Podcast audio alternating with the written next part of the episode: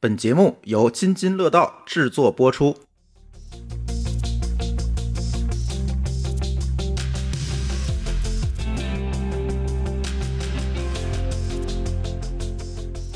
各位听友，大家好啊！这是一期科技乱炖的番外篇啊！大家听到这期节目的时候，应该刚刚上班的第二天，应该是看完节目什么时候发吧？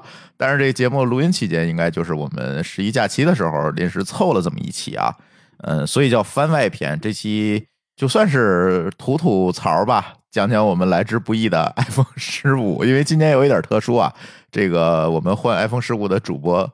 有点多，所以今天呢，我老高还有舒淇，我们仨人录。为什么没有某高老师呢？因为他的 iPhone 还没到货，被我们踢出了群聊。对，老高先说吧，你第一个拿到的，怎么拿到的？因为你是每年换挡，对吧？对，每年氪金。说吧，加了多少钱吧？我跟我那个朋友说，我说只要跟去年的差别不大，你就买，就他就帮我拿就行了。什么叫差别不大？价格的差别不大，就加钱的差别不大啊。因为基本上每年的这个钱数都差不太多啊。但今年可能有点区别，就比如那个蓝色的，确实是不太受欢迎。那个好像就不用加钱哦。哎，当天第一天你就不用加钱是吗？不，我说那个蓝色的就不用加钱。反正我听他的意思是说，从早上到晚上，这个加钱的这个钱数一直在变啊。那些黄牛一定是看着这个销量情况来决定加多少钱。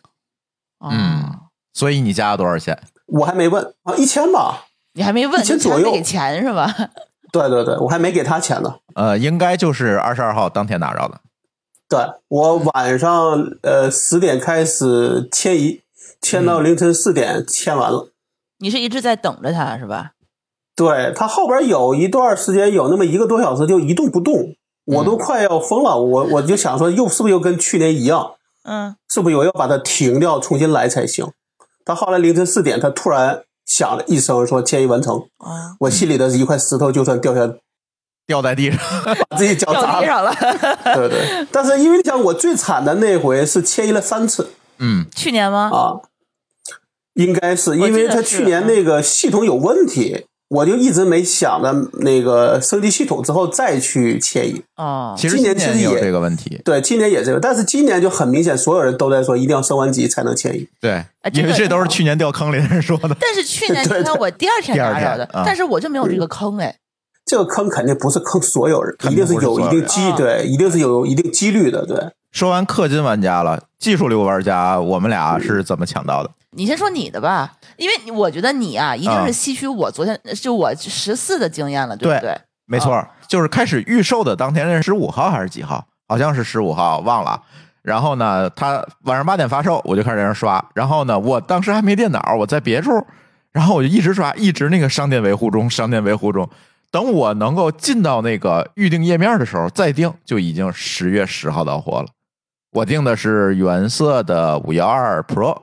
哎呀，我说十月十号行吧，我就先下一单吧，还挺早的其实。哎，然后我就吸取了舒淇的经验教训啊，我就我说这个发售之后啊，肯定能刷出来。对，因为十四 Pro 我是在发售的第二天，嗯，它就开始在官网的线下店大量的放货，嗯，然后我当时那个十四 Pro 的那个紫色应该是最火的。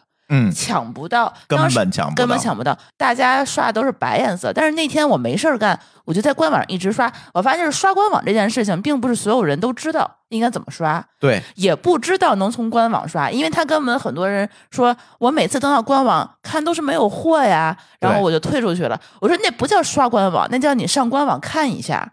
什么叫刷官网呢？来给大家讲讲。技巧是在哪里？刷官网就是说，你有两块屏幕，你最好找一块空白的屏幕，打开官网，选中你要的那个型号，比如说十四 Pro 啊，五幺二，呃，紫色，这是我去年的经验啊。然后呢，你把那个线下取货的那个页面打开以后，你一直去点它，点，比如你点一下 Pro，再点一下十四，然后它就会刷新一下。对，刷新一下，刷新的那一瞬间，如果有货，它会突然放出来。发现这个零售店显示可取货，对，然后你就马上要点手速，用你的双十一或者是用你幺二三零六抢票的那个手速去抢它。对，因为它还设置了种种障碍，比如说它用户信息不会保存，你每次都必须要输一遍。对，然后去年我就用这个方法，在开售的第二天抢到了一台 Pro 的紫色，嗯然后当天穿上衣服我就去取，然后当天就取到了。然后当时我取到的时候，这个店员还很惊讶，说：“哦，你这是紫色耶！”用很那个 惊讶和不可思议的眼神看着我，我也觉得很自豪。然后我 就是觉得应该是我当时是我朋友圈里拿到第一个紫色的。对，今年的话，我就觉得这个方法依然可行。但是并没有这么容易，我一直刷到了前天我才刷到，前天是第几天呀？呃，上应该是在二十七号，九月二十七号我才拿到，也是刷出来的。但是今年我发现有一个比较好用的服务可以推荐给大家。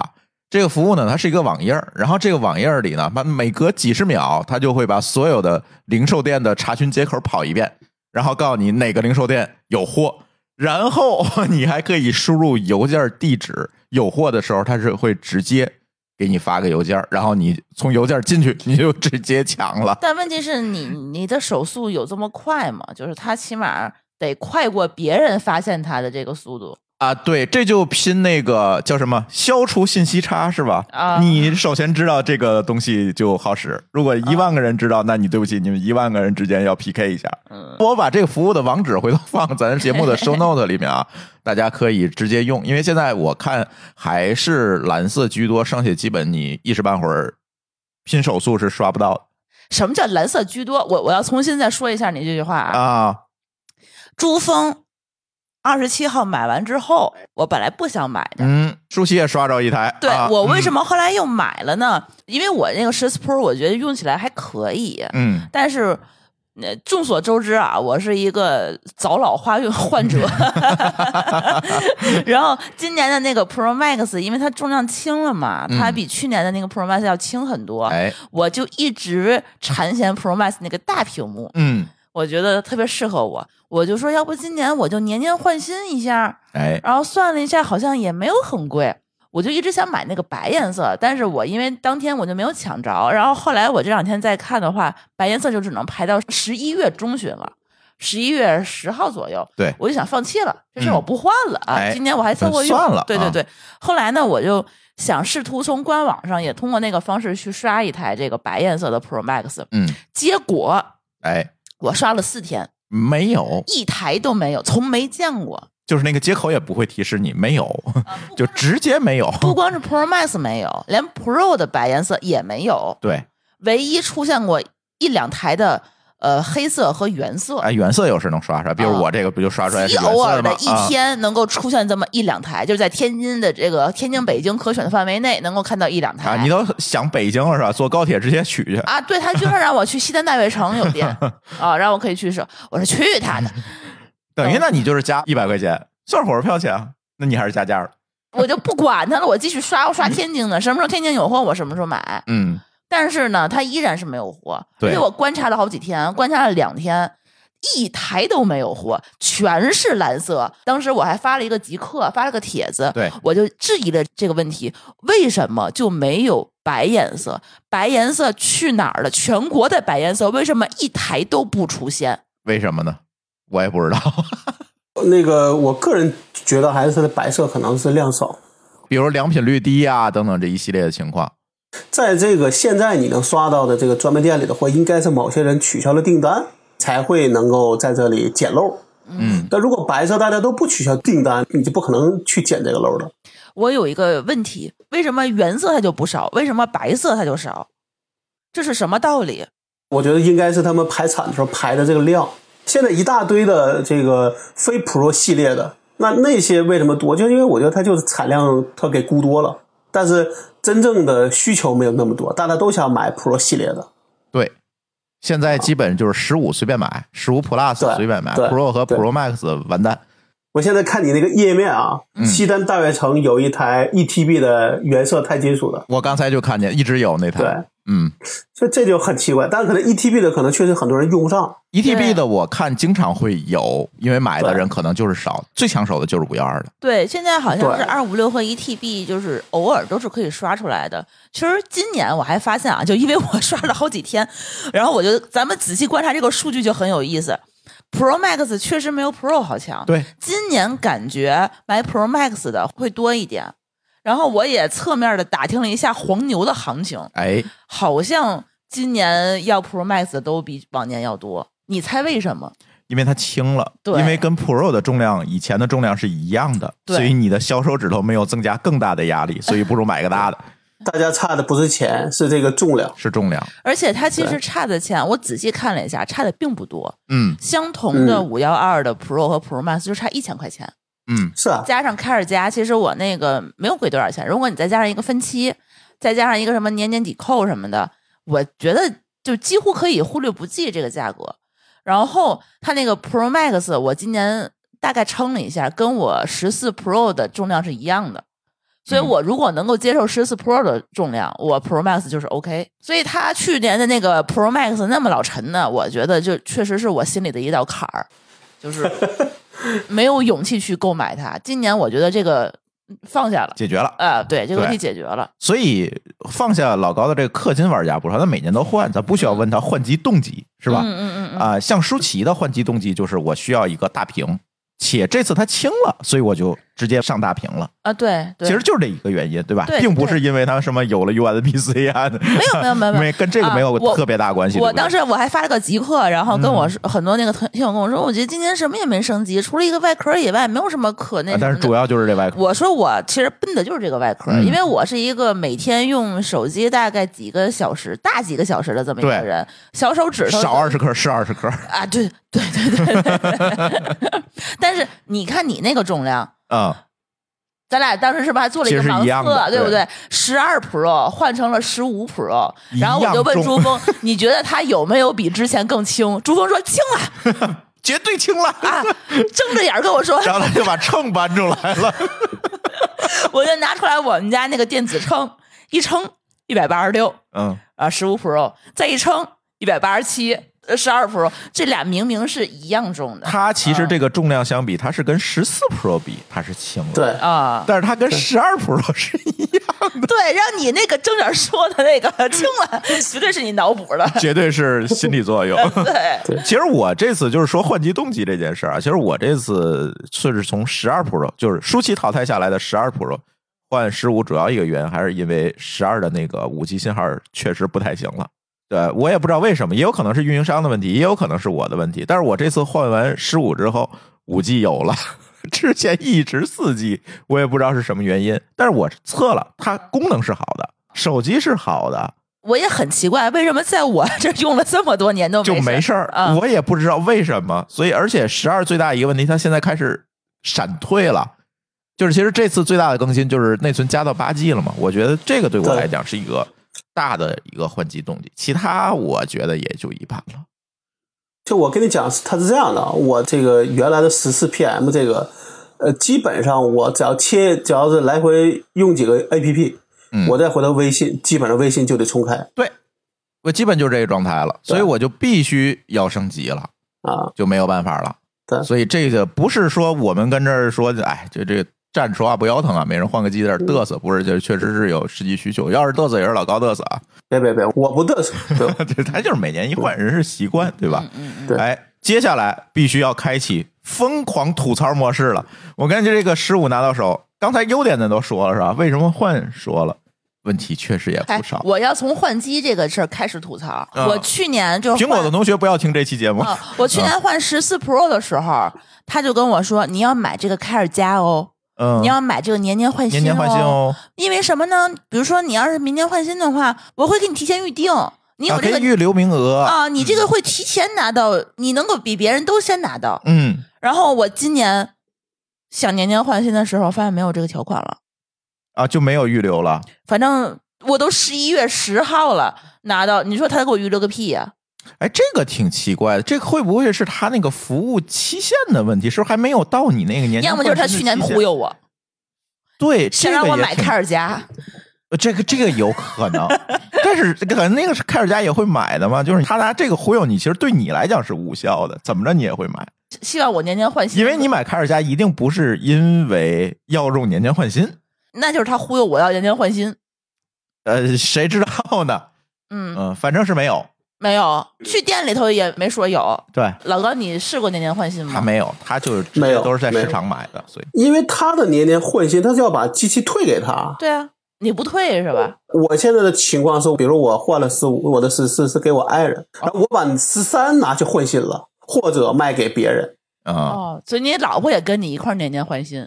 我说服他的理由就是说，我如果把十四不管是去换新还是卖了，其实是亏的，对不如再用一年。对，那这样的话，就是如果苹果的年年换新是指的你一个人是没问题，对对吧？对，你要你每家往下年换一个，然后把那个机器还给他，这个没毛病。但是像我那种，如果是两个人，呃，这个连续换，它就不合适了。嗯，是是是，但是年年换新有一个问题啊，就是你说的这合适与不合适的问题。年年换新基本是一个五折的价格把机器收走嘛，对吧？嗯，包括再退你一部分的那个开尔加钱，就是退退你一半的开尔加的钱。其实这两个东西加在一起，其实并没有卖给二手贩子划算。对对，因为二手贩子理论讲应该是，呃，更愿意嘛，对就是他更愿意高价去买回来，再去卖给别人。对，再加上年年换新，如果像刚才舒淇说的这个体验，它并没有预留机型，没有预留机器的话，那似乎好像就更不划算了。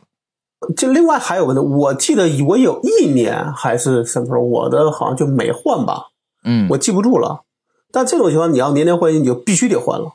所以年年换新这个权益稍微有一点鸡肋。那这个评论区朋友可以给我们补充啊，这个东西到底怎么玩划算？我反正现在没有 get 到我。觉得很有可能是那个机器，比如说它并不是状况很好，嗯它可能啊，比如摔摔了，但是没有碎，但是划痕特别多那种。对它可啊能卖二手，它就卖不上价格。啊，这种情况下给他可能合适。对，但是他年年换新是要求你先提前要预定的吧？还是说我还是我现在就可以选？如果有货就可以享受这个权益。就直接从官网订的时候，你下单的时候会问你有没有手机要抵扣。这个只是抵扣，而不是年年换新对吧？，抵扣是抵扣，年年换新是年年换新，但是至今我也没有真的找到年年换新这个权益怎么用的入口。对，就到底儿它跟我这个抵扣的区别在哪儿，或者好处在哪里？其实咱并不知道。对，所以他们那个有的那些网红，他们年年换新，他们有啥好处？他们有说吗？这里艾特钟文泽老师，我我就想艾特他。对他今年的年年换新那个还没拍，我怀疑就是因为没货。想要白色，对，反正呃，截止节目录音啊。这一刻啊，他还没录，因为他大家都知道，他每年那个视频都会录一个年年换新啊，嗯怎么去店里换？他一般会去千里屯那个店，然后找到一个小美眉，然后换一个还直机器，播。然后还会问很多，不是直播，他是会录下来，他会帮他的观众去问他们很多问题，哦，然后这样的话有一个交流和沟通嘛。然后他每年都做，然后这里就出现一个段子嘛，说每年的这个时候，三里屯的店员都非常紧张，紧张然后背各种那个 权益条款，以防朱文泽来巡视。不过那天我去呃店里头提货的时候，嗯他不是扫我的身份证，然后让我输入一下我的邮箱，还是输入一下什么的。然后我明显感觉到他看到了我这个提货订单之后，往下拉了一下，嗯然后他愣了一下，然后抬头然后发现没拉完这个进度条，对，他又问了我一下，你有没有手机要换新嗯抵扣？然后我后来仔细回想了一下，他应该是看到了我有一个正在年年换新计划内的一个十四 Pro 的手机，嗯嗯，所以他想问我要不要拿它去做年年换新。我我觉得他可能试图想问我这件事情，但是我很快的否定了他，因为我觉得卖给二手会更合适。他也没有再继续问，所以我怀疑他一扫我身份证，然后的时候他是能够看到我现在名下所有的这些苹果的设备在售设，对对对，嗯在用设备的，嗯哎，说到线下店啊，我这里继续开启吐槽模式哈。线下店给我的体验啊，苹果的线下店怎么说呢？就是这些年给我体验其实是慢慢慢慢慢慢在下降的。扩张太快，扩张太快是一个原因，再者一个呢，我觉得他们也背了一些 KPI 导致的。啊，之前是有可能第一背 KPI，第二肯定是有降成本的需求。嗯，以前呢都雇佣了一些相对年轻一点的然后呢，这个学历各方面好像很丰富的那种，对吧？你跟他聊起来，可能哎还行。但是今年仅限天津啊，天津给我的体验就非常非常不好。三家店我都去了，发售的第一天，我想去摸一摸机器，然后去的天津的这个万象城店。但是这里并不是性别或者年龄歧视啊，这里并不涉及到任何歧视的问题。但是我们明显的感觉到很多的店员是上了一些年纪的人，而不是我们以前在苹果店里看到的很多年轻人。而这些人呢，就以天津的这个大的背景和环境来看，其实我能猜得到这些人是怎么来的，是两千年以前。从中专，因为当时还是大家还以以上中专为荣嘛，对吧？从中专毕业进入外企、制造业外企的那些人，比如去了摩托拉、去了三星，是这些人。然后慢慢的，因为这些企业不行了，他们有一些被裁员啦，或者怎么样。但是第一，他有外企的工作经验，嗯这是摆在明面上；第二，他还没到退休年龄；嗯第三，他英语还能用，嗯，他英语还好。还不错。嗯，对，因为这么多年在外企，英语而且可能也是三星，比如说在电子这个相关专业，他也是相关专业啊，摩托罗拉也好，啊三星也好，也是手机跟手机、跟消费电子都有关系。对。所以我猜，因为这些人我是很熟的，因为我就是那个你看时候进入的外企，对，我就见这些人的气质就非常面熟。同龄人，哎，差不多，哎呀，还真的，哎，差不多，你不要再说人家是大妈了。没有，那男女都有吧。反正我觉得这倒不是歧视，但是你明显的会感受到他人换了。我是觉得这是给我来讲特别特别明显的一个感受。但是他在万象城这家店并没有给我不好的体验和感受。嗯，他还蛮高端的那个呃店，，对，因为他的服务、他的跟我的沟通都没有问题，都很好。嗯挺好的。但是当我去取我的这台机器的时候，就是去的天津大悦城那家店，那给我的体验，我简直我就叫掉地上了，你知道吗？首先我到那儿取货，我说我有一个预约的取货，这个时候。老高没有去店里买过东西，但是你应该能够想到，对吧？他我的给你手表都回馈是什么是在店里买的。对啊，他给你的回馈是什么？他一定会啊，帮你先分析一下。哦，OK，你有这台机器，你想怎么取？然后呢，你稍微等一会儿，我找人帮你来取。然后取完之后，他可能就会问你一些问题，比如说你要不要开发票啊，对吧？你要不要那个什么呃激活？要不要迁移数据等等？他要问这些问题，对吧？然后呢，这些问题他几乎全没有问我。他唯一一个问题，你猜他怎么跟我交流的？他一看我这个是在网上付完钱的订单，凯尔家也买了，然后呢，他跟我提出一个非常令我匪夷所思的理由，说：“哎，您这个 Apple Care 家是在线上下单的，可能会影响您的年年换新的权益，所以您要不要把它取消，在线下下一个单？”还有 KPI 是吗？对，然后因为我还跟苹果的同学们还有一点熟，对吧？其实我是知道他们苹果店虽然每一位员工不背销售业绩，但是凯尔家的销售情况、推广的情况是跟他们的升迁啊等等一些考核是相关的。所以每个你去买东西的时候，每个店员都会向你疯狂的推销凯尔家。我是默认买，所以我其实没有什么不好的体验。但是这次的体验让我惊到了。因为我知道线上买的年年换新，线下买的年年换新早就一样了。这个权益以前是线下买才有，现在不是。现在线上线下的权益是一样的。在这个情况下，你你等于你在唬我呀？而且还不小心唬到了一个懂的人。对，我就很无语。我说不了，我说就直接你就把机器取来就好了。嗯，都没拆机就走了。对，把机器取来，他就直接递给我了，你走吧，没有第二个问题了。嗯啊，问了我一下要不要激活，我说不用了，那好吧，你拿走吧。嗯，一般来讲说不用激活，那您打开看一下，对吧？万一有什么问题，他一般会我帮您打开，咱看一下，没有，好，你拿走吧，就把机器扔给我他没有。提出来帮你验机是吗？。没有，那我感觉我那小哥哥还挺好的。嗯嗯在东北话里讲叫懒得理你。嗯，对，因为我没有帮他完成业绩，他就是帮我取了一台机器嘛，对吧？没有任何的业绩的提升。你赶快走，我不要耽误我下一个。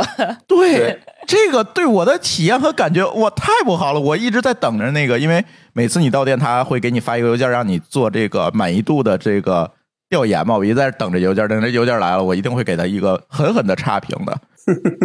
但是第二天舒淇去取他那台机器的时候，我觉得那个小哥就聪明多了，哎，对，而且服务也好多了，对吧？你可以讲讲。他就用了一个很巧妙的方式让我取消了线上的订单，就是他问了一句：“你要不要开发票哎，？”哦，我说我不用开发票。然后那个他说那个开完发票以后呢，呃你可以保修会更方便。但是我也不知道他这句话是不是忽悠我，也有可能是忽悠我，就是嗯开发票应该也有可以保修吧。对，哦，但是我一听这个东西的话，好像保修更方便，我就同意了，那你就开个发票。然后呢，紧接着问是你开个人还是开企业？对你在我们这儿有没有企业账号？对，然后我就说，我好像有企业账号。他说，那你换企业账号，我可以帮你去给你什么积分儿。累积那个企业的权益嘛？对，累积权益以后，你可能以后在企业有优惠对你就可以打折、哎，这个很打动我们。啊。对哦，啊这好像是为我们谋福利。说那好吧，那我们就开一个企业发票吧。啊反正那个企业，我就说那个专票之前好像还得企业对公支付完了之后啊才能开。对，我就跟他聊了两句，说我我还是想分期，所以我嗯说我想还是从个人转。他给我解释半天，说这个现在已经可以打通了，那就线下也可以个人支付，然后分期，然后开企业发票，然后还可以累累积企业的那个积分。嗯，我说好呀，好呀，好呀，那就那就那就那就很开心的把它取消了，然后啊重新让他获得了一个 KPI。对，然后我觉得这个小哥哥他一想到这个，我觉得他没有在骗我，然后还还很认真的回答了我的这些疑惑，我觉嗯得就还蛮开心的。对，嗯我觉得是感觉啊，就这些体验确实是在下降。下降的，我觉得主要的一个问题和麻烦就出在了把开尔加变成了他们的一个 KPI 上，大家所有店员都在疯狂的，不管卖什么东西都要推开尔加。我不知道，我如果去买一个凯尔加，他 怎么跟我推销？只买凯尔加是吧？对嗯，你去了跟他说你闭嘴，我买凯尔加。对，就这个。再者一个，我是觉得现在苹果店里，每一次我去苹果店，我都挺着急的，替他们着急。就是有的时候我在那偷听嘛，就是比如我在那试手表，对吧？他店员可能在跟别的顾客来解释这个产品，我就觉得，哎呀，你说不到点儿上，你你走我来，就是这种。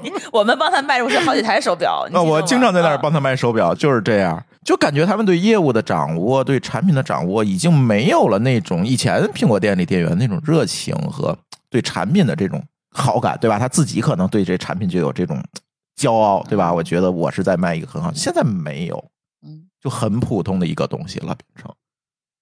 这是苹果店给我的体验，这个是不是他的员工流动率也比较高啊？我猜会，我猜会，而且是不是他对员工的要求现在也降低了？比如那天我在恒隆那家店，就是帮舒淇取东西的时候，然后舒淇在那儿排队，我在那儿听那个 一个印度老哥，然后在跟那个店员用英语掰扯他那个预约手机的问题，然后那个店员听的好像也挺费劲，好像他们现在英语啊各方面好像也不是特别的要求了，似乎就是他整个的门槛在降低嘛。但这个你也不知道是因为他的待遇下降了，还是因为这些人的流这个流动性就是高了。嗯，或者在疯狂扩店的情况下，不得不降低标准去录取。但其实他店应该扩的并不多啊，你那个列表里边的店其实并不多，就他的所谓的直营店，对吧？嗯，但是挺快的。这几年其实还是以前几年相比，其实这几年还是蛮快的。说实话，嗯还有个可能是因为可能是不是最近这个他的店里边这个人太多，所以他招了一堆这种哎相对比较临时的人临。时工这有可能，嗯这个也是我猜到的一个原因。不知道啊，因为呢，你想啊，我那时候去买手表，那个队那排的巨长。嗯，那你想，那你那个店里边有十个人和有一百个人的话，你的这个店员的数量肯定是不能一样的嘛。对，而且苹果内部是有一个要求的，就是你对顾客的服务必须是一对一的，就是单线程的，你服务完这个才可以服务下一个。这样的话，肯定也会影响它的一个效率嘛，会有这样一个问题。对，所以不知道，但是零售店这几年给我体验确实是在下降。这个问题，这个事儿，这事儿你可能只能这样了，说，比如等到这一个十五的热度下去之后，你再去苹果店的时候再去哎体验一下，再看有去转一圈有什么样的变这个变化，对对吧？咱们也不吹不黑呗。对对对，因为有的时候我会去修手机嘛，修手机的时候，我觉得体验还没有出过大坑，就但是买手机经常会出现这种问题，不知道为什么。哎，吐槽完这个店就必须得轮到老高的时间了。你对这个机器有啥要吐槽？这今天录音是你发起的哦，你说你要吐槽啊？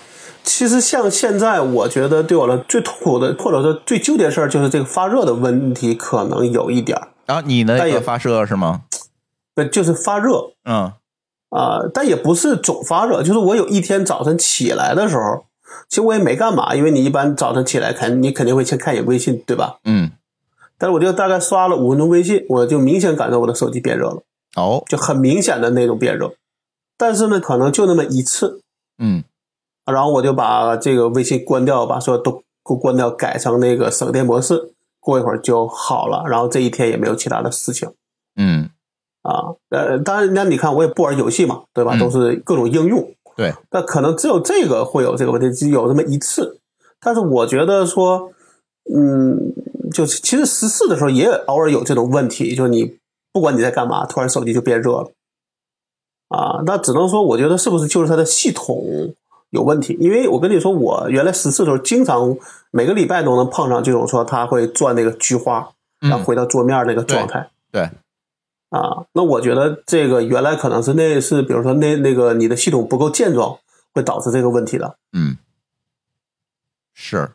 那也就是说后面的升级是不是就能解决一下这个问题？对，那就不知道我个人觉得这应该是一个软问题。当然说，它为了让你不感觉到把这个 CPU 给你降频了，那其实就会影响体验了嘛。嗯，就是怎么在不降频的情况下，对吧？把发热问题解决，这才叫真的解决啊！但其实这个就是你的系统稳定性，就是在你不需要那么高的 CPU 的这个运行的情况下，你就不需要那么高的去跑。对，我怀疑情况啥是说，你本来这个 CPU 只是需要中度运行，但是你可能错误的以为需要高频运行，拉起来了。那对，那你肯定就会热嘛，对吧？那你肯定给用户的体验是不好的啊。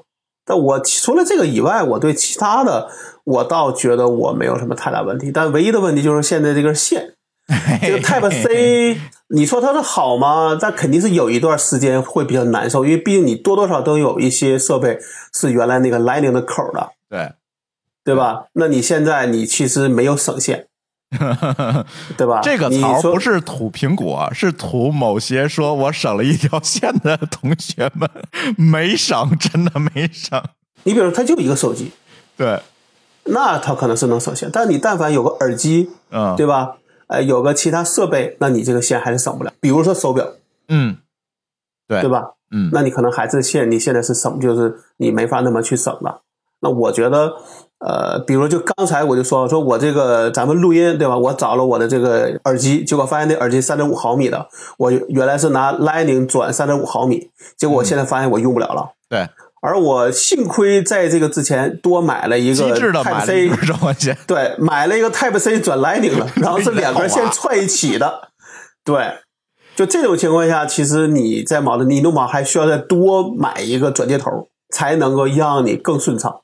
当然，这个事儿呢，可能是个阵痛，因为你可能过了两年、三年，把这些基本上该换的都换了，该淘汰的都淘汰，那你可能就真的太就 Type C 打天下了。是是，对，这个很讨厌的点在于，你记得这个苹果这是第三次换线了哈，第一次换是那个扁口的那种线，第一次换那个嗯扁口线换到 Lightning 的时候，其实也痛苦了一大堆人。那肯定的嘛。对，因为他的痛苦可能还不在于说我有别的设备，那个时候苹果设备还现在产品线还没有现在这么丰富。他痛苦的在于很多的音响啊之类的，它哎内置那个线插上，现在完全就用不了了。会我住稍微好这个好点的酒店，对，它那个里边那个设还是那老口儿 对，都是老口儿的。我就想，哎呀，这些酒店可一一定很痛苦。你肯定会在骂街，你知道吗？就是所以它的其实最未来最好的方法就是用蓝牙，对吧？哎不要那种用这种有这种有线头的。嗯，就是蓝牙加无线充电就完了。对，嗯，我说一下我的体验啊，关于这个线的问题，我这几天我已经疯了，你知道吗？第一啊，有不兼容的情况，这个确实不是瞎说，但是烧手机我没遇到过啊，确实有不兼容的情况。最集中的就是在于说，华为线就是华为线，华为线不是苹果线，苹果并不能用华为线。这这这大家听明白了吗？听明白了？让我再说一遍吗？对，就是华为线就是华为线啊，这给苹果充不了电，这个是这样，因为它华为是连是一个私它有协议，是它是只能数据传输，对吧？数据传输也不行。啊，那就根本就就不认了。对，就不认，插上根本就不认。如果你是华为协议的线，就是那个线是里面那个芯儿是橙色的那个线，插上是不好使的哈。然后呢，其他一些奇奇怪怪的线，就是我以前在这个拼夕夕买过很多这个奇奇怪怪的这个 Type C 的线，我充别的设备的，比如充个路由器啊，充个什么的，就那些线好像也用不了。这个事儿就是那个问题嘛，就你原来、呃可能会有这种，就我当我之前看了一个文章，就说说华就凡是 Type A 转 Type C 的，嗯然后这个里边的这些充电协议要么魔改，要么是不支持这个 PD 的，嗯，你都你都没戏。对，所以你还是要找这种说比较遵守这个充电协议的，没错，对吧？这种线标准的充电器才能没问题。我我试了啊，我试了无数线了，可以给大家一个参考啊。什么嗯情况下肯定能用？嗯，就是你这根线是一个标准的 Type C 的线，且你的头儿是你的充电头儿支持 PD，就一定 OK。对对吧？就是双 Type C。双 C 口儿，然后充电头儿支持 PD，这一定可以闭眼用啊，这个一定行。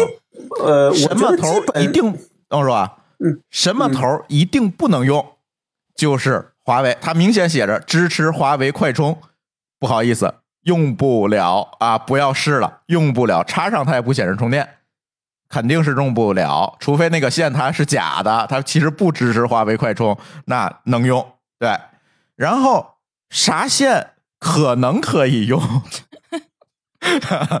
这我也试了好几个，它条件都不一样。A 对 C 就是一头是 A，一头是 C 的那种，可能可以用，但是不一定全能用，明白吧？跟头儿也没有，这个时候跟头儿没有关系，这时候只跟线有关系。我的十根线里面有三根能用，有七根不能用。你是这两天一直在不停的试，对，这几天我一定一直，我都怕把他手机烧了，你知道吗？就一直在试，我给大家试出来了。反正你要拼夕夕买几块钱那个那根线，且是 A 到 C 的，基本都不能用。如果你买的是品牌的，比如绿联的 A 到 C 的，有可能能用。这个时候它也不挑你供电是什么，插在我们家的带 USB A 口的那个插座上，它都能用。它也不需要 PD，它也能用。它那个可能就不就不是 PD 了，可能就是最低充电功率吧啊，就是最五五伏一安，或者是更高一点，反正就是标准的 Type C 的充电的功率，它是能充的嗯啊，这是就是至少至少你能应急嘛，对吧？对，嗯，对。然后 Type C 的耳机转换头不能用。如果你原先安卓机上有那个 Type C 转三点五的那个头儿，哎，对不起，嗯目前来看用不了，不要去试，也不要去买了，我已经退货了，就用不了。我也不知道什么原因，是不是这里需要苹果认证，或者是我手机有问题？也许我需要去修手机，但是它用不了啊！大家不要去试了，我也不知道是什么问题。因为我有一个习惯，就是睡前听鬼故事，但是舒淇并不想跟我一起听鬼故事，所以我就要弄个耳机听鬼故事。这个时候呢，哎，我这几天就废了，就听不了鬼故事了，就是没有适合的这个转换头了。但是我没有试过，就是直接是 Type C，然后出来就是耳机，不带转换头那种耳机，能不能我我还没有。你说三点五毫米的是吧？不是，就是扁口耳机，它就是那边是一个 Type C，出来就是耳机，中间没有任何转换的那种不是，我这个耳机是三点五毫米的。啊，就是把你三点五毫米那个头换成 Type C 的头的耳机。呃，我现在也用这个用不了，对啊，就用不了吗？我现在没有一根从 Type C 转三点五毫转转三点五毫米的，嗯，明白不？我没买那个线，但我未来可能，我如果这线能用，我就这么用，因为再花钱对我来说没有必要，嗯对吧？我就先两次转换吧。嗯，你先套娃吧。我觉得我可能也需要先套一段时间娃，我可能不行，嗯我也买根线去吧。你对但我这不是买一的线贵啊根线，我是觉得需要买好多根线，嗯因为现在对，舒淇来补充，刚刚测试过车上的体验。对，哎，老高没有车，这还有车上体验呢，你知道？别别别，我没有车，我家有车啊。对，但是你没在车上试过，对吧？不是，我今天我是特意把我呃就那个盒子里带的那根线拿到那个车上去了，啊，嗯因为我那个线那个上面的充电线原来就是只有那个 Lightning 的，没准备 Type C。嗯，你试了吗？啊能用吗？我没试，因为今天下午我就没怎么用手机。但是我是这样，我是在淘宝上买了五根线，全是这种 C to C 的，准备拿来我就每个屋 放一根。测一遍。对对对对对但我觉得那家卖的线应该没问题，因为都是那种用料比较扎实的那一些。嗯，你还是试一下吧。我觉得嗯我们买的线用料也挺扎实的，但是这两天就一直是京东买线退线，买线退线。我我这个我是这样的，我我是有一个四四个 Type C 口的充电器，嗯，嗯，这个我充电没毛病。那个没问题，充电对头肯定没问题。对，嗯只我觉得现在这个最主要是你充电头，对，只要你充电头没毛病，你这边这个线，只要你 C to C 的，基本上至少你五伏一安应该没有问题。啊但是你能不能高功率充，那可能是第二个事儿。但是只要你线，比如说都是这几年买的线，都不是那种特别差劲的，应该问题都不大。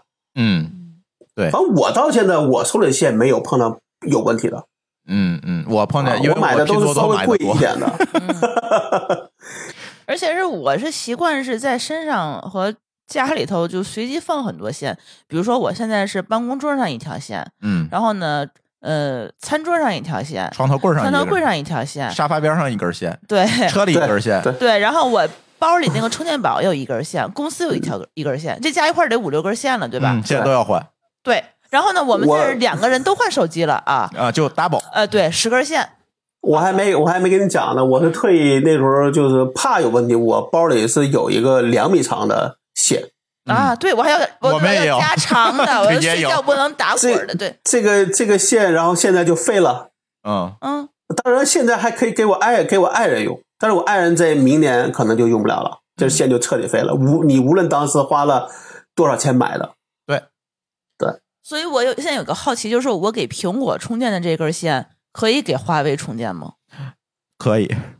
就反过来是不行的，对吧？呃，就华我没试，但是网上有人说可以。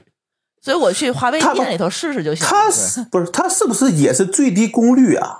啊，这个就是最低功率，它肯定不能快充了，就因为它快充是私有协议嘛。因为它可能是不支持 PD，那你不嗯支持 PD，、那就只能是五伏一安。对，嗯哎呦，就今天我还试了一下车里，然后发现我们车里原先买的挺贵的一根线，对不起，不能用，嗯、对，哦是一个 A 口转那个三个口的，就是一个 Type C，一个 Lightning，一个那个 Micro USB，是那种，因这为都能充嘛，这个对吧这个就类似魔改了。哎对，对不起，嗯用不了。但是很奇怪的是，我现在餐桌上有一个三个头的，同样的线能用。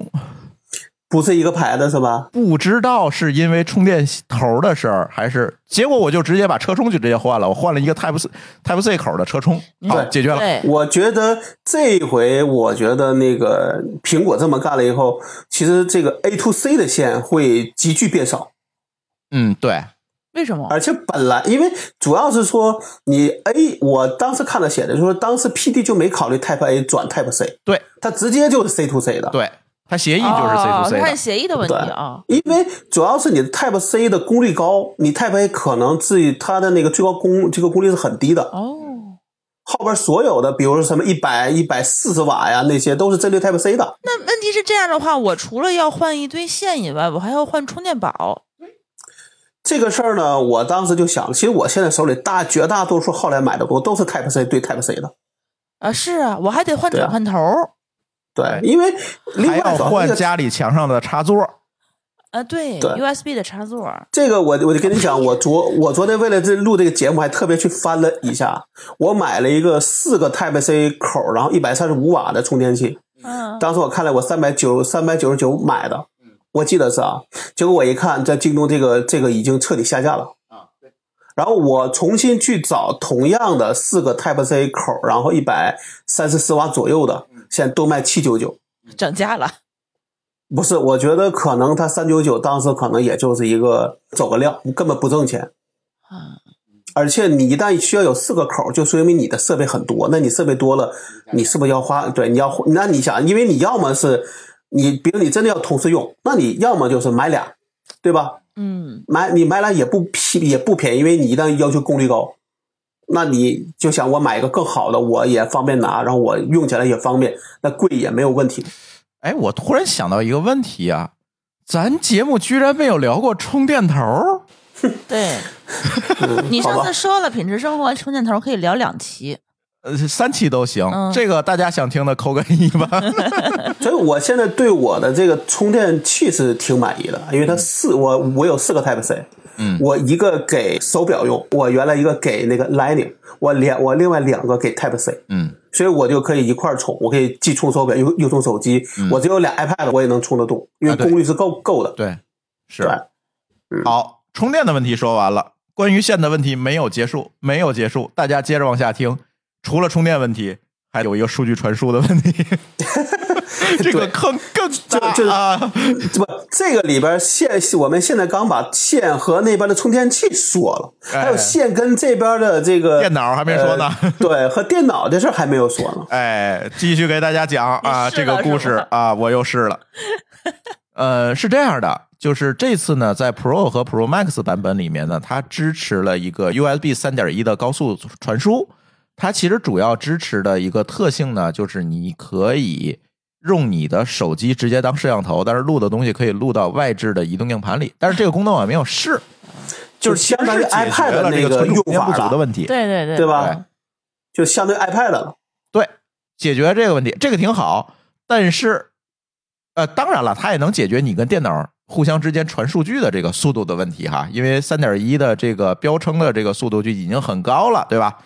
哎，对不起，几乎所有卖给你的，它声称它是充电线的线，都到不了那个传输速度，它只能充电，传输到不了三点一。说人话就是他送给我的那根线用不了传输，能传输但是是速度不够。UDSB 二点零的速度，哦哦哦，那他说的那根线的话，我还在自己再去去买。所以对他当时这个 iPhone 换线的时候，很多人说少了一根线，但只有小胖同学说，我觉得我是多了一根线。对因为家里的之前全是苹果设备的时候，嗯那就一根线就算就行了。现在对不起，你所有东西哎都要升级。对嗯，这个时候，如果你有高速传输的需求，去网上去找全功能的 Thunderbolt 的线，或者是全功能的 USB 四、USB 三点一的线，C to C 的啊，千万不要搜充电线，这个时候你需要搜数据线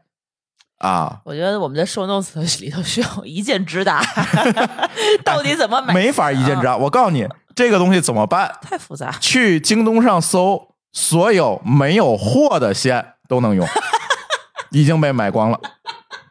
就我个人觉得啊说这个地方肯定是有些需求，但是我觉得有些人只要现在的人啥，就他只要有个 iPad，其实他可以先共用的也没毛病。嗯，iPad 其实其实苹果自己是有那条线的，就是高速对传输线，你可以买，那但是那很贵啊，那根线。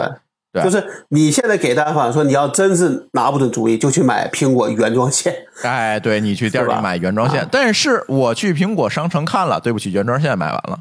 至少你可以等嘛，嗯，对吧？因为你说了，你刚才说的就能用的线都卖完了，那就等苹果的呗。苹果的起码你不用担心。不不，人家补货比苹果快。那我之前的一个设想是给那个 MBP 充电那根线给手机充电，现在能实现吗？啊，可以，对吧？啊那我能够拿那根线的那个头插 MBP，然后实现传输吗？可以。呃，我给你买的那个线，不是，不是，是 MBP 自带的那个，那不，行，原装的。那个速度不行。呃，它能，但是不够。对，哦速度不够。OK 但是我后来配的那些嗯，都可以。其实你就是看那个线径稍微粗一点的，一般都没有问题。啊，要是特别细的线就不行。你不要图便宜，嗯既能高速充电又能高速传输，那线怎么可能便宜呢？对，但是啊，呃，高速传输的数据线一定能高速充电，这个我试了。呃，是，但是我只是说这么干，你想两个都要，那你肯定是不会太便宜的，哎，几块钱的线就不要指望了。呃，拼夕夕就算了，你就正经去买线吧，你就买大品牌，说绿联啊啊等等这些品牌就就或者你可以问一下那个这店个这个店家嘛，对对吧？我就是有个 iPhone 十五，的这个 Pro 版，你这线能不能既能高速充电又能高速传输就完了。但是这个店家有时候也不懂，比如我买那个耳机那个转换线的时候，他就说可以，买来就是退货。但这个时候还是有有那有点早，嗯他可能是瞎说。呃我觉得是啊，就是大家别着急买线头，他也没有手机，不知道怎么测。他也没抢到，对他没跟你说的时候，他也在等着苹果给他发货呢。有可能，可能过段时间大家就都明白这个事儿。对反正现在挺复杂的，挺复杂，大家就，但是您放心，我反正试了这么多条线，手机没烧过，所以呃之前有人说手机会烧这件事情应该是谣传。啊我觉得有人就瞎说了。对对对，意意思肯定不会烧，肯定会，你就大大放心大胆的试，最多就是插上它不显示充电，那对不起，这根线就用不了啊，就是这么简单。嗯，但其实是这样，就是你原来 Lightning 也会有这个问题啊，有些线你插上去它就用不了，嗯，对吧？可能是因为这个认证不通过，对，或者线有问题，对吧？对各就各种原因。那你我其实偶尔也会碰到这个问题，但并不多。而且越靠后，就是时间越靠后，可能那些线兼容性就越好了。你比如说，可能十四它刚出的时候，可能它改了这个认证的这个方这个方式，嗯可能有些线就露了原形了，对，对吧？嗯没错，所以等等也行。我觉得你们要是大家吃不准，那就等等吧。真的，现在挺乱的，这些线啊，尤其它是线又分充电和数据，是吧？你真是只是为了充电，你买根儿数据线好像也不划算。你不可能这样想啊，你肯定是希望一根线什么都能干，对吧？嗯，但是比如说我有五根线这场景，我不一定每个场景都需要高速数据传输啊不，是这样简单，你又不用去分了，它费钱啊对，就是费钱嘛。啊！你你不在乎，我在乎。我我想象中的它一根线解决所有问题的简单是那个想象中的感觉，就是对，都换成 C 口，我以为就一一统江山了，就就这种就那种小白的那种简单。嗯，现在发现我有点懵了。我对，你现在是想拿这种非就所谓的非原厂线去实现目的，嗯，对吧？对，你你原来你安卓可能就一根线，你买一根线就就够了，或者它的这个保暖带一根线你就用了，你也不会买第二根线。嗯，对，但这个时候你可能没有这么难受，但你想你你你你现在说一下子要搞五根线，那你就痛你就痛苦了呀。嗯，而且还有长有短的问题，比如你在放床头柜儿上，肯定希望长一点儿那种，对对对，这样可以翻身，也不用那个什么，对吧？对，但是那种线它就贵呀，你要买全国对对对的线，对吧？你划算不划算？这就都得要平衡，特别复杂。这件事情我脑袋都大了，这两天。我我现在是把这个包装里带那根线拿到床头充电去了，因为那个场景我一定不会拿来做传输。嗯，对对包装里反正就是一个低速线。嗯，对嗯，哎，就是我就觉得嗯你你就你就你就记住说那根线你可以只拿来充电，但你买的线最好是能够支持传输，万一你你哪天需要呢？哎，对，就是就跟我今天的情况一样啊不能有问题。对，就跟我今天的情况一样，我说我要不买那头儿，咱这录音就只能换个方案了。嗯，线的问题基本上也就这些词儿可吐了。那我觉得肯定是未来能够解决，对吧？其实要相信我们强大的华强北。我觉得对对对，只不过他们现在还没抢到手机，是吧？但这个应该不难，我觉得可能就哪个地方兼容性没做好。对对吧它里边有一个，它里边其实有一个 eMark 的芯片，据说是在那个芯片上的一些兼容性没有做好，或者很多线根本没有那个芯片，所以它就不行。我但是这个具体我不懂啊，因为毕竟不是专门研究的这个，大家可以在评论区里给我们补充啊。我们今天评测完全出于主观，非常主观，就是用这几天的吐槽啊。而且我我个人建议说，能买的充那充那个充电器最好是都支持这个 Type C 的。嗯。嗯，对，就是你 Type A 那个头如果没有什么必要，最好是你未来慢慢把它换成 Type C 的，对，因为我觉得 Type A 的也也比较头也对也比较统一。对，因为 Type A 的头确实现在是越来越少了啊，除非自己手里一些老旧的线可能要兼容或者什么的。对，但是未来，比如你现在再买，那我觉得就别买就有这种 Type A 的这种线了，嗯对吧？因为原来好像那段时间是因为大家只有 A 口，对吧？嗯所以你要去兼容 A 口，所以就出了个 Type A 转 Type C。对但现在我觉得我手里的 Type A 可能就差个鼠标，啊，对，剩下的基本都是 Type C 了。对是嗯没错儿。你的设备更新比较快，我其实还有一大堆这个没有更新的东西。现在 Lightning 线我好多还都得留着呢，比如说充耳机需要，我们家那 Apple TV 的遥控器，它的充电居然是 Lightning 的。我今天盘点了一下，我们家还有多少 Lightning 设备，还挺多的。多就多少会有一些，但是我觉得，比如再有个两年三年，到明年可能，比如说我，比如再出 iPhone 十六，可能我家对 Light 对 Lightning 基本就没有太多的这个要这个需求了。嗯，对对嗯对。哎，还有什么槽要吐吗？呃，没有，咱就静音键吐槽环节结束啊。静音键，静音键，你居然要有槽要吐是吗？我没太弄明白它那个静音键的，就到底是短摁还是长摁，给我感觉我摁起来都是一个结果呢。哦，我这个你要解释一下。你看，你要吐槽，正好是我觉得惊艳的东西。哎嗯这个静音键的改变，就是上期节目咱也聊过了，这些静音键的改变，嗯大家预期不一样。就是有的人觉得这个是一个非常蠢的做法，对吧？把一个物理开关给干掉了。但是呢，有的人觉得它是一个比较聪明的做法，因为现在手机已经不是有声和没声两个状态了，所以它用那个多功能键可以更多的去定义这个更多的可能性。对我试了一下啊，我可以跟大家来说的过程当中，可能老高就理解这件事情了。我把那个键定义成了勿扰模式。嗯勿扰模式就是它所有的通知什么都不亮屏，然后除非有特定的几个电话打进来，我的手机才会响，否则的话就会直接挂断。嗯因为这个场景特别适合，包括它所有东西都静音了哈。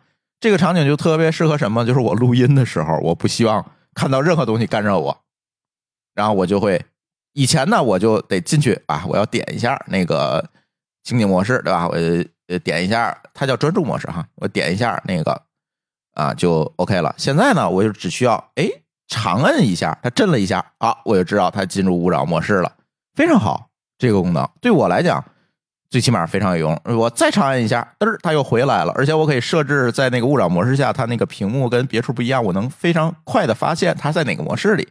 比如我换了一张壁纸，换了一个全黑的壁纸，这个时候我一看，哦，我在这个勿扰模式下面了，这也很容易通过屏幕去判断。我最担心的，我买之前最担心的一件事情是什么？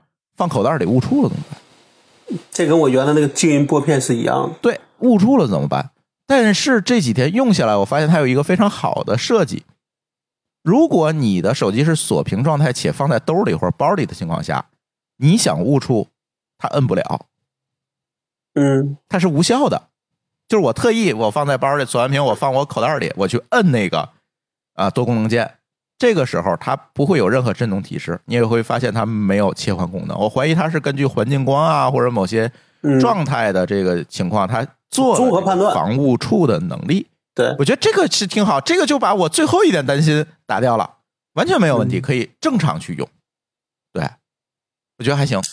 呃，我跟你确认一下啊，你是说它只有只有它震动一下才说明它现在生效？对如果它只是闪那个图标，其实不一定表示生效，那是状态只给了你一个状，只是给你一个状态确认。对，反正我这个事儿在我看来，就跟当年那个三 D Touch 是一样的。嗯，他说轻摁和长摁，我的分呃什么轻摁、重摁和长摁，我就区分不出这个怎么摁。啊，因为三 D Touch 有一个问题，后来为什么取消也是这个问题，就是你那个状态你很难去，因为它就变成了三种状态，是不摁、轻摁和长摁嘛，对，或者是重摁，不叫长摁是重摁，这个时候你其实是分不出来的。它应该是轻摁、重摁和长摁，啊。应，该这么三这么三个。就你很难分别出来。对啊。但是它这个键，因为它毕竟还是一个物理键，它有摁下去的这个效果嘛，对吧？当然，它其实也不是物理的，大家知道那个震动反馈其实都是现在都是假做出来的嘛。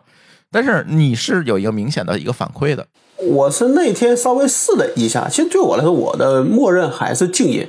嗯对我倒没有什么太多的这个，就目前没有太多其他的变化的需求。嗯，但不一定哪天我可能也会改，但可能我也不会去做专注模式，所以这个我可能还是有时候有比如等我改成录音再说。比如改成什么东西的，对吧？手电筒但，这些其实我用的都少，嗯，对吧？我用的都少，其实还没有那么多。多，嗯对，就是相对来就来说，就有时候你就着急要要静音，而不是一下一下的摁，嗯，对吧？对。所以这个键给我的感觉还行，就没有这么多槽儿可吐啊。嗯，哎，这个可能还要再长期摸索一一下，才能知道它到底是不是能比原来的那个静音拨片起到更多的作用。嗯，因为原来那个静音拨片确实是有这个问题，第一个也会误触，第二个呢，你说这么一个按钮放在那里，你可能一个月用一回，那它的这个使用效率确实太低了。对，它会有这个问题。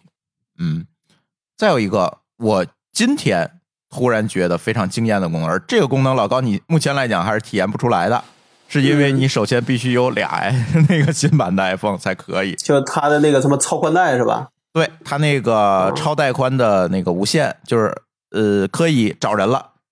以前的这个呃 Find My Friends 这个功能叫查找朋友是吧？这个功能呢，只能告诉你你的朋友大概距离你就是在一个很远的距离里面，比如说你在天津，他在北京，这种对吧？你能看见他大概的一个位置。现在这个场景大大的缩小了。今天我跟舒淇出去逛街，各逛各的的时候，我发现这个功能非常有用。我打开这个功能，我明确的能看到它在我前方多少米嗯，啊，就比原来更精确了是吧？能看到。首先呢，它是两种模式。第一，你离得比较远的时候呢，它会通过传统的那个查找功能去定位，大概它给你一个范围。但是它，我怀疑也借鉴了这个什么呢？借鉴了一些超宽带的技术，它在室内定位的精度其实更高了。你是大概能知道哦，他在那个方向的店里是吧？他那个圈会比较小，你就照那个方向走过去。当你距离他大概在几十米以内的时候，他的模式就切换了。这个时候你点击那个查找键，对方会收到一条这个消息推送的消息，告诉你的朋友正在找你。然后呢，我这边就变成了原先 AirTag 的那个界面，就是多少米以及一个箭头，你就顺着那你要个箭头走就行了你要。往哪个方向走是吧？对，你就顺着箭头走。哎，当它变成零的时候，你一抬头，它就在你眼前。这个功能，我觉得今天出现了两次，朱峰拿着手机来找我，一抬头举着手机在那儿找。但我我这个事儿我要擦我要擦一下啊！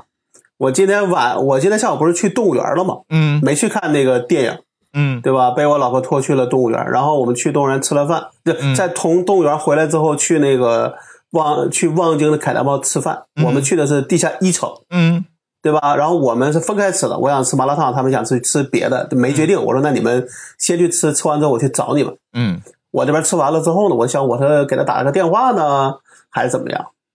我后来突然想起来，我家孩子不带那个小天才吗？啊给他换了一个新款。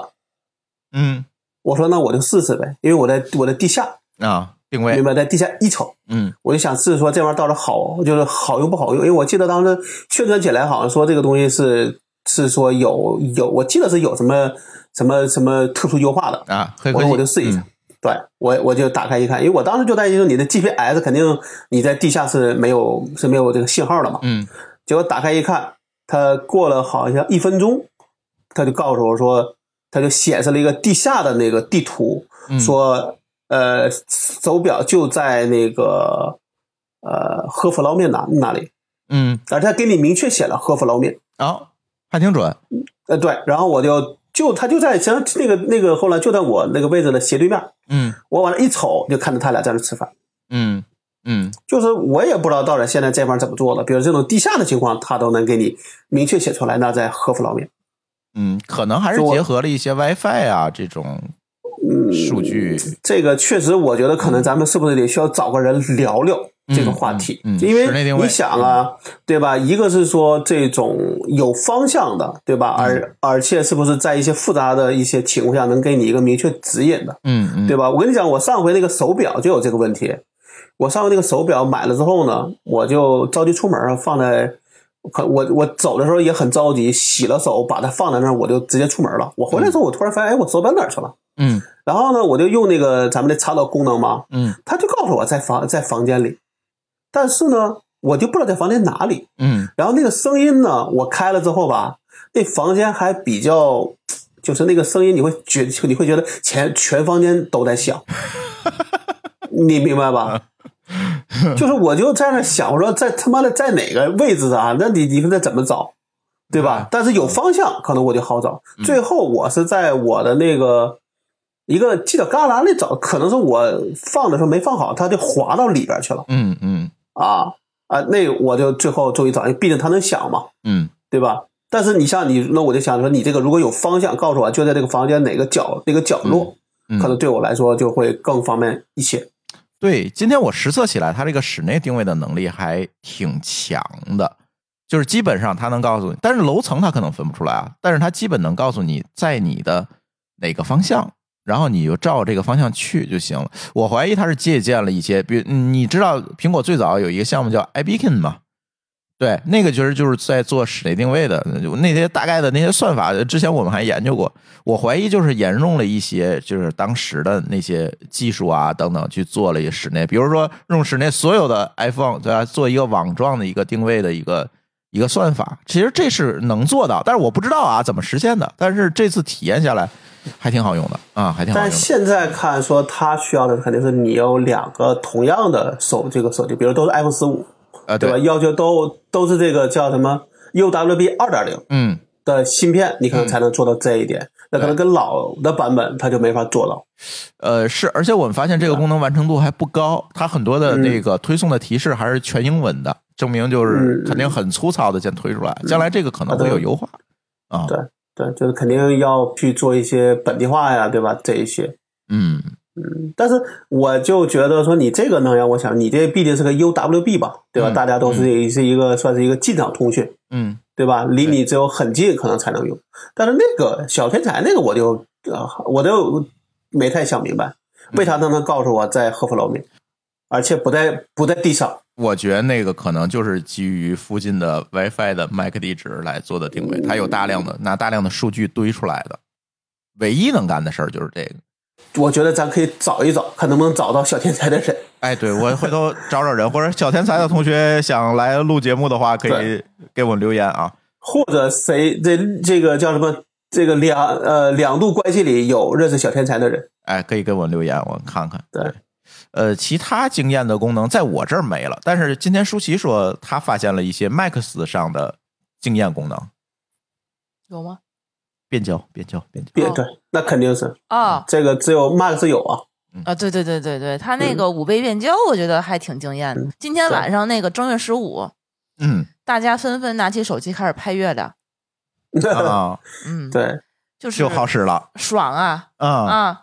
然后我今天就相当于一望远镜呗，五倍变焦。差不多。对，然后我今天那个出门在快速上堵着，我没事干就开始拍那马路路牌儿，啊，就就是最近那个天津不是跑马拉松嘛，然后马拉松那个路牌儿就是遍布天津，然后上面写着“天津马拉松，津津乐道”，因为它 slogan 是“津津乐道对，然后我就一直在那儿拍，然后我看多远就能拍得着，”。嗯，嗯，这个对还挺爽的。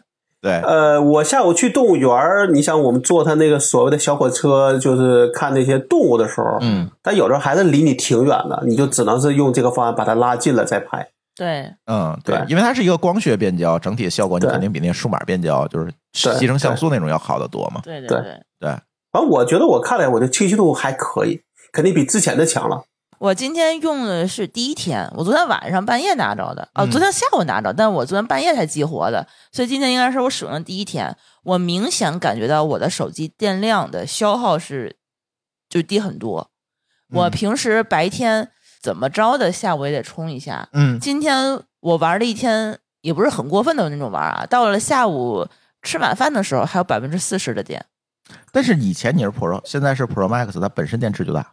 呃，对第二个，你现在是新电池，答对，啊，嗯，对，这是也是有道理的，对对对。我跟你讲，我这个原来的十四对 Pro Max 你拿到手机以前都是 Max，你这可以比。基本上我都是说睡觉时候开着充电嘛。嗯我早上起来，我拿到手到晚上，我基本都能剩个三四十。嗯如果你用的不多，但现在我觉得我那个手机就是，如果同样情况，我到下午都得补点电，要不然就比较担心。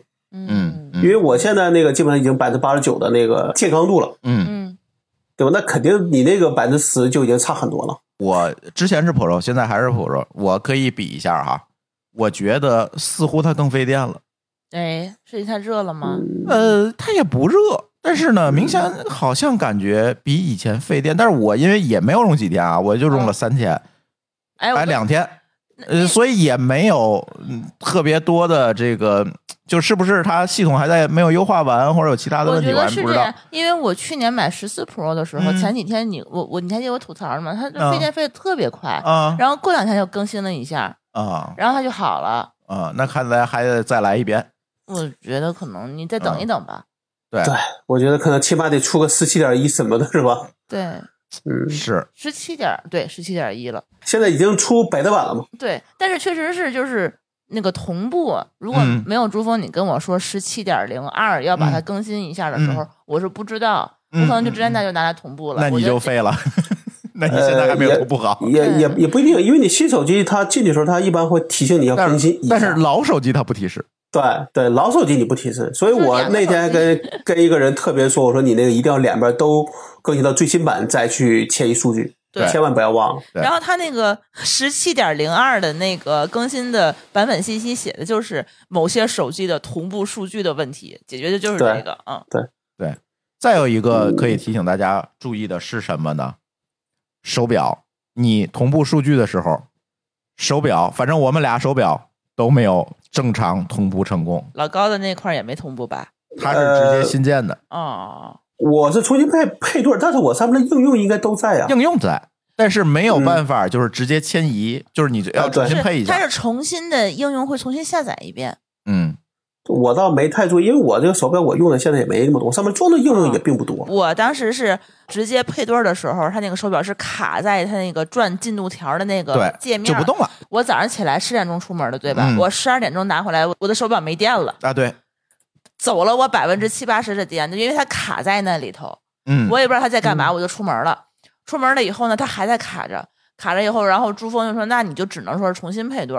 就是嗯重启进到系统里面，在那个设置里面把机器抹掉，把手表抹掉，然后重新当一个新手表配对进来，好，对解决了。但是它会根据你的那个什么 Apple ID，它能够知道你之前的配置。对，它把你的配置能够同步还在下来。对，但是你的 App 是需要重新去下载的，嗯，所以我对刚刚呃配好的那个手表的表盘和我的 App 都没有，对这是个我又问题。重需要重新再嗯弄一遍。行吧，今天次我们几个人，反正第一次吧，就是这么快的，这么多三个人吧，都把手机换了，所以可能对大家会有一点参考价值。相信很多人的手机不是没到货，就是还没抢到，是吧？大家考虑考虑，是不是要啊，是先抢，还是再等等再说？或者怎么样，可能会给大家一些参考，包括你怎么准备线。我我个人觉得大家买还是会买，只是在买线、买配件这上面少走少踩点坑。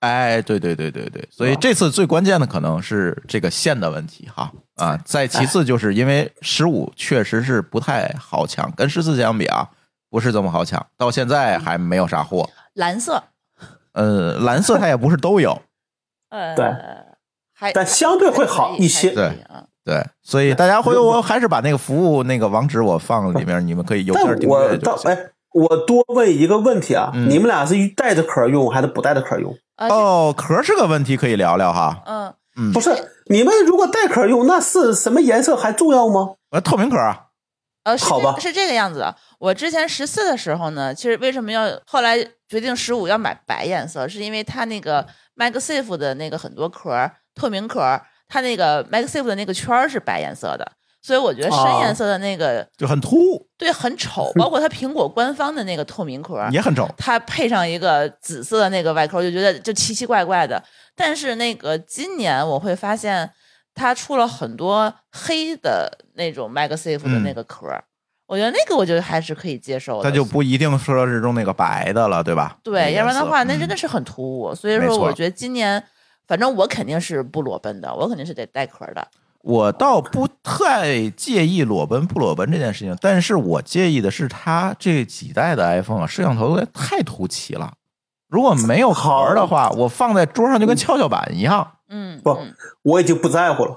我原来也在意这事儿，所以我带一壳，现在我不在乎了，撬就翘吧。啊，我不行，我还带个壳儿啊。因为你确实带了壳，一个壳的重量加上那个宽度也变宽了，是确实更难拿了。嗯，确实是有这个问题。对我宁可裸奔嗯，和跷跷板。就是跷跷板这裸奔我不介意，这跷跷板这事儿我太介意了，咣当咣当的方式但。是今年传说那个黑色和蓝色为什么买的人少，就是因为它裸奔它会有很多划痕。掉漆，呃，因为黑色跟蓝色它那个背板好像都是喷涂的嘛。嗯，它我有人在发那个苹果店的那个不是背板，是那边框是喷涂的呃嗯背板也是，啊，是吗？背板是玻璃的呀，但是它那个展示机上面都已经是一一道一道的了。啊，是吗？还有它那个，因为后面一直吸着那个 MagSafe 的那个充电啊板嘛，啊啊它那个一个圈儿都已经被磨出来了，啊，很严重。这这才几天，但是这个有可能是是不是他工艺不到位的问题？不是所有的机器都这样。不知道，但是你要想说，你看这个才几天，但是很有可能是很多人都去摸，嗯，就是他对就摸太多了，或者掉地地上了了，或者磕桌子上了 几个。老化测试了，啊这这个成老化测试了。但是我是觉得，他如果是一直裸奔的话，你这很有可能他还是这个效果。嗯，我是看到网上有人说就有划痕啊，但是我的手机我用了这一个多一个礼拜了吧，嗯，反正没啥问题。我觉得可能是不是还是有他有时候这个工艺或者说这个质检不到位。或者就是使可能用强会有这个度的问题。对，还如果你是一个正常使用，可能问题不大。但是这个只能说，比如再过三个月，是不是有一大堆人来吐槽？哎，只能对对且看这件事情所以我，所以我能理解为什么今年就白色和这个原色卖的这么好，它也有可能跟这个跟这个大家的担心有关嗯系。对，对，反正因为我是一直是黑色的吧，所以我就还是选了黑，选了黑。但我个人觉得白色应该比较好看。嗯，对对，嗯我我还要再接一句，就是原来你还记得苹果有一代那个那个叫什么，就是那个比较软那个不锈钢，啊，对我我那回就是把它给做弯了，啊，对，那是 X 放屁股兜不是 X 之前的，那是啊七还是几啊？那一代就那个钢它不够硬，哦，六之后七它选应该是七那代，有好多人都做弯了。对。那第二代他选了个更硬的钢，就好很多。嗯，是铝吧还是什么来？我记不住了，反正就那铝铝就那一年是一大堆人说他这个选的这个强度不够嘛。嗯嗯嗯，那我怀疑今年这个钛金，它其实是钛金属加铝的一个混合，对，那可能也会出这个问题。他觉得够了，但是在实际使用中并不够。有可能。嗯，第一代材料容易趟坑，对对，嗯看吧，反正给大家一个参考吧。今天本来想录短点儿的，结果也录了一个半小时，吐槽了一个半小时。吐槽一个半小时。苹果的同学不要听，对，苹果的同学就不要听了，听到这儿你就可以把节目删了。